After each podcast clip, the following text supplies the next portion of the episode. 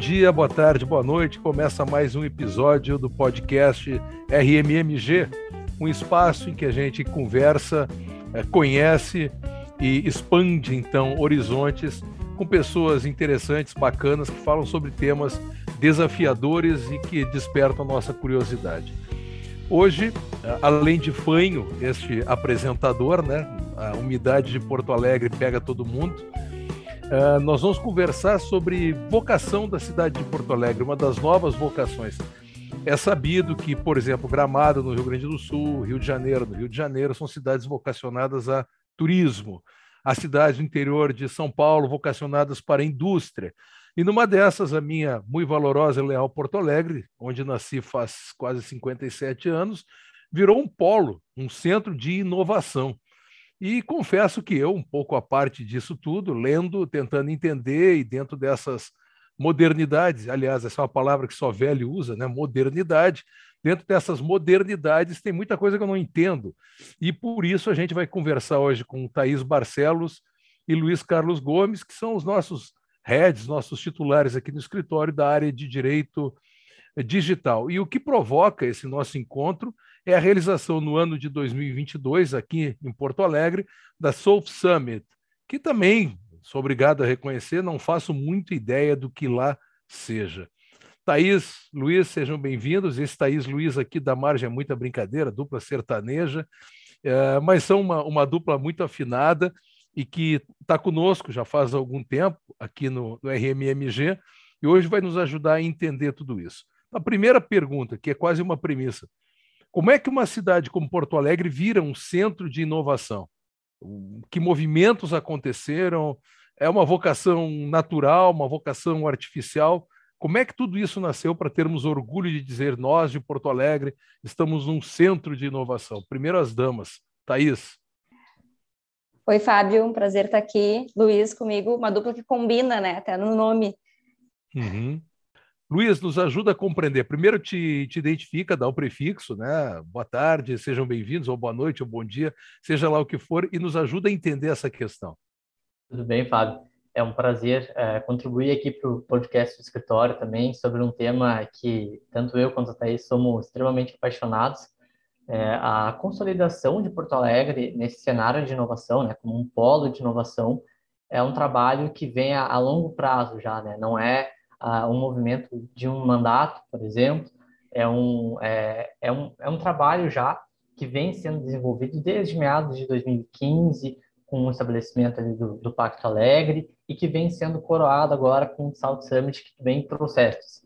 Mas o que está por trás disso tudo, né, dessa possibilidade de Porto Alegre surgir e ser apontada como esse polo, é, é a transformação da indústria né, essa nova revolução industrial que, que a gente está vivendo, desse, é, dessa economia baseada em informações, em dados, uma economia totalmente conectada, isso permite que a, a lógica, né, a lógica histórica assim, de desenvolvimento urbano, ela seja invertida. O que, que isso quer dizer? Que, historicamente, é, esse posicionamento das cidades como grandes centros é, de referência, ela, eles eram muito ligados a situações, é, a fatores externos, sejam eles ambientais ou geográficos, envolvendo a localização, disponibilidade de recursos naturais e como que aquela cidade, aquela região é, poderia explorar aqueles recursos.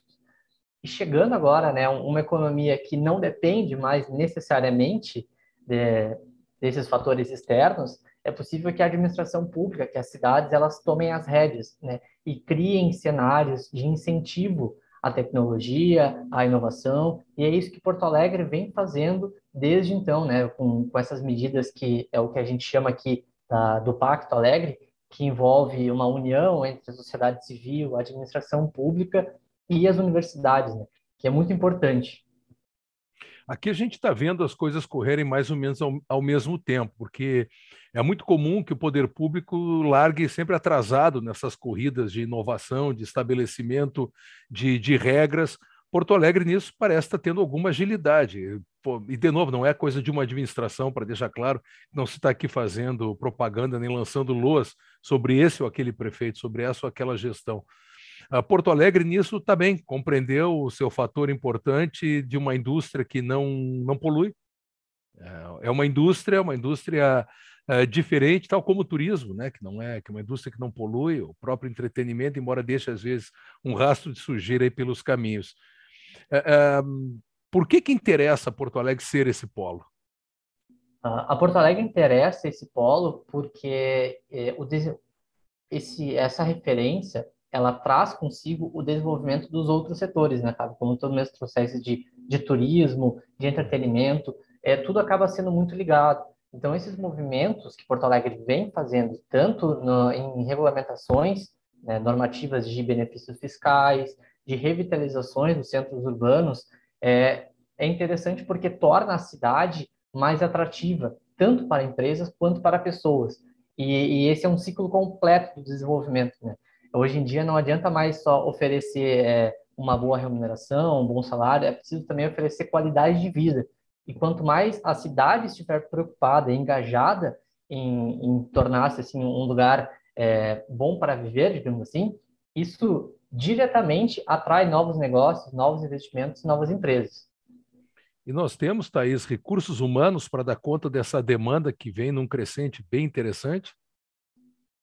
Esse é um papel, inclusive, dos próprios movimentos que a cidade faz, né? Que é atrair essas pessoas, atrair essas empresas, atrair esse recurso humano para a cidade, né? Para viver aqui. Alguns programas que, que Porto Alegre está tá, uh, colocando em prática, digamos assim, né? Como, por exemplo, o programa Criative, que reduz alíquotas de SMS para algumas empresas.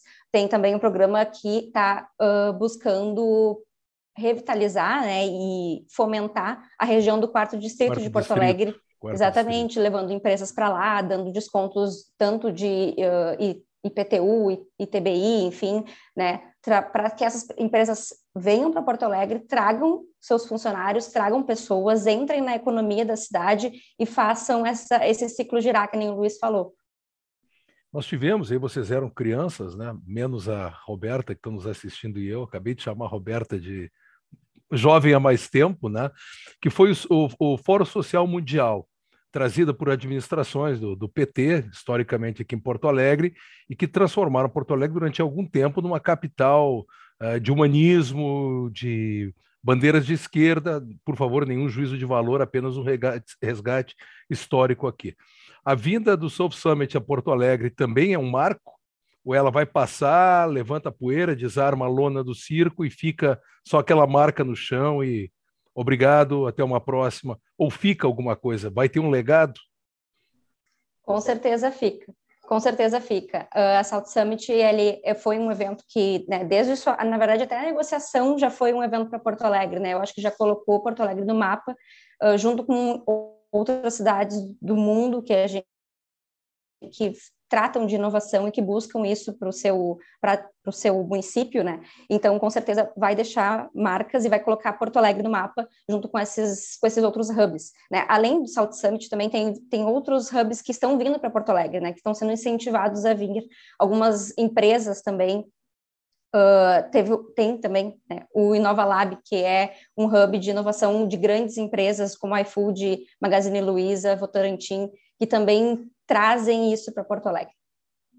Acho que o Luiz quer complementar ali pelo que eu via. É que, é que vocês que ouvem não veem, né? A gente está fazendo a gravação do programa por sistema de transmissão de videoconferência. Então o Luiz aqui levantou o dedo. Manda, Luiz.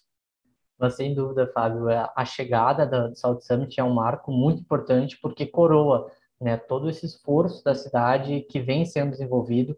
É, para quem não sabe, para quem não é de Porto Alegre, né, a cidade ela conta com uma, uma consultoria, uma mentoria, digamos assim, da, do Joseph Piquet, que também está por trás de grandes movimentos é, euro, europeus, né, que colocaram a Espanha e principalmente Barcelona no mapa. Né? Então, é, ele, como um grande mentor de, dessa transformação que Barcelona passou, trouxe o seu conhecimento, a sua experiência para Porto Alegre e, e para aplicar aqui na nossa cidade. Né? Então, acho que a Salt Summit é a grande recompensa disso tudo.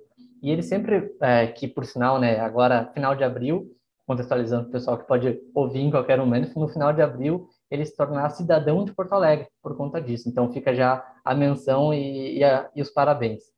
Vamos ao glossário. O que, que é Soul Summit? Para um sujeito da minha idade, assim, que é pouco informático, etc. E tal. O que, que é esse evento? É, de uma forma bem direta, é uma feira de negócios. É uma feira que estabelece é, uma referência de inovação. Então, ela, ela foi criada lá na Espanha, em Madrid, e, e aponta, né, tanto Madrid quanto Barcelona ali como essas, essas grandes, grandes polos, essas capitais europeias de inovação, né, que, que nasce muito dessa aliança entre as universidades, entre o setor de pesquisa, e, e isso precisa, claro, né, ser movimentado, ser transformado em negócios. E a partir disso nasce a feira, nasce a South Summit, que é uma grande é, competição também de algumas startups selecionadas que vão estar ali disputando investimentos, que vão estar mostrando as suas soluções, né, as suas inovações para o público geral e colocando isso no mapa internacional, né, de atração de, de negócios e investimento para a cidade. Isso é o mais importante. Mostrar que Porto Alegre está, sim, fazendo movimento e bastante barulho. O que, que é, Thais, uma... Fala, fala, Thais. Eu Não, eu ia dizer que basicamente, basicamente a Salt Summit ela dá visibilidade para as startups né, que estão na região, principalmente região sul, algumas até também da uh, Uruguai, enfim, daqui da próximo do Rio Grande do Sul, né? Então essas startups vêm para esse evento para se demonstrar, para aparecer uh, para investidores, então buscar investimento. Então ela traz tanto a visibilidade quanto o dinheiro, que é muito importante, principalmente nesse mundo dos negócios das startups, principalmente. Ainda dentro do glossário, tu fizesse referência antes, Thaís, a empresas hub. O que é uma empresa hub? Na verdade, são hubs de inovação, né? São conjuntos de empresas que fomentam de alguma forma a inovação naquela, naquele espaço, naquela região que elas estão, né? A gente tem aqui em Porto Alegre recentemente o Instituto Caldeira, né? Que nada mais é do que um hub de inovação de grandes empresas da região. A gente tem e cada vez mais, né? Está sempre aumentando o número de grandes empresas que estão contribuindo com eles. E eles contribuem de diversas formas, seja com dinheiro, com incentivos, uh, com até com regulamentações. Inclusive, a Prefeitura de Porto Alegre está dentro do Caldeira, né? Tem uma, uma sede deles lá, para justamente estar perto da onde a inovação acontece, né? acompanhar de perto e conseguir ali, mesmo que às vezes um pouquinho atrás, não tão atrás, né? Fala, Luiz aproveitando também para o glossário, é, o Caldeira surge como uma, um centro de referência em inovação aberta também, né? Inovação aberta que é esse diálogo, essa troca de experiências entre grandes empresas. E o que a gente vê em locais assim, seja no Caldeira, seja no Novo Lab, que a Thaís também comentou, que está chegando em Porto Alegre, com empresas que não tinham, inclusive, né, participação significativa aqui na região, é, é estabelecer essa cultura de diálogo, de que todo mundo tem algo a compartilhar, todo mundo tem algo a aprender uns com os outros, para que todo esse, esse setor cresça, né? E essa, essa cultura de inovação seja levada a, adiante para o desenvolvimento da região como um todo. Entrando especificamente no papel de vocês, de uma advocacia dentro de um panorama como esses, ah, o que que uh, o, o direito tem a ver ou pode dar ou precisa receber de um movimento como esse? Porque regulamentação, imagino, a ciência é muito mais rápida do que a normatização.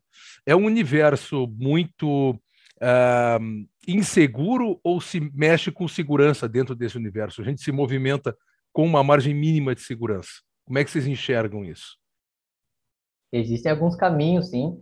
Acho que a atuação totalmente segura, quando a gente fala de inovação, é, é praticamente inalcançável. É, é, é contraditório, né? Inovação e segurança. Né? A pergunta é até meio, meio trouxa, mas eu acho que ela é, ela é importante. Mas eu vejo, Fábio, o jurídico muito assim como um, um farol de navegação, né? como um guia que conduz as empresas que estão querendo se aproximar de Porto Alegre, querendo se estabelecer em Porto Alegre, das melhores oportunidades que a região oferece. Então, tem, uh, por exemplo, a questão do sandbox regulatório que Porto Alegre lançou no início do ano, que é uma série de flexibilizações que permitem que as empresas testem as suas soluções inovadoras em um ambiente real. Só que, claro, para isso acontecer, existe uma série de requisitos, uma série de documentações que precisam ser entregues, que precisam ser comprovadas em todo um processo seletivo. Então, o nosso papel enquanto jurídico é dar todo o suporte para que as empresas consigam alcançar esses benefícios que Porto Alegre está pensando e está pensando muito bem. O direito digital, Thaís, ele ainda, por tudo isso, por lidar justamente com inovação, ele ainda é um ser incompreendido ou um ser incompreensível? o direito digital ele tem ele ganha bastante relevância nesse mundo da inovação né eu acho que a busca por novas regulamentações sejam aqui do município estaduais ou federais ou até internacionais que versam sobre esses assuntos atraem a área, né? E a gente consegue aplicar de diversas formas, porque mais que a gente não tenha ainda uma regulamentação específica sobre algum ponto, ela sempre é inspirada em algo que já aconteceu, seja uhum. aqui ou seja fora. Então a nossa área ela basicamente faz esse paralelo. A gente começa a buscar, tá, não existe isso aqui. Onde que isso já existe? Como que a gente pode se inspirar e orientar, né, a empresa, o para ir para o melhor caminho, né? Um caminho que provavelmente é o que vai acontecer. Então, acho que a gente sempre tá, o mesmo olhar que o Luiz falou, assim, é um olhar meio de é, farol, né? A gente vai guiando por onde dá. Bom, acho que hoje to tomamos informações importantes de vocês. Uh, gostei muito, de novo, o velhinho aqui tem extrema dificuldade de entender algumas coisas. Ah, quando, não me lembro se foi o Luiz ou a Thaís que mencionou agora há pouco, acho que foi o Luiz de colocar em prática, não sei se foi o Luiz ou Thaís, estou meio atrapalhado agora, acho que é o resfriado, de colocar, em, testar no mundo real. O que, que é testar no mundo real? Eu, eu, ia deixar passar essa, mas resgatei agora, vamos ver. O que, que é uma empresa, uma startup testar no mundo real?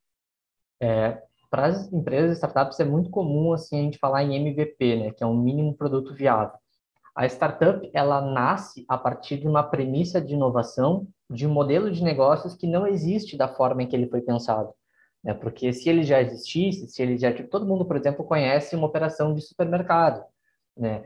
Uh, isso já foi testado, já foi validado, todo mundo já sabe como funciona, sabe é, o estoque que precisa ter, sabe como que precisa se posicionar no mercado.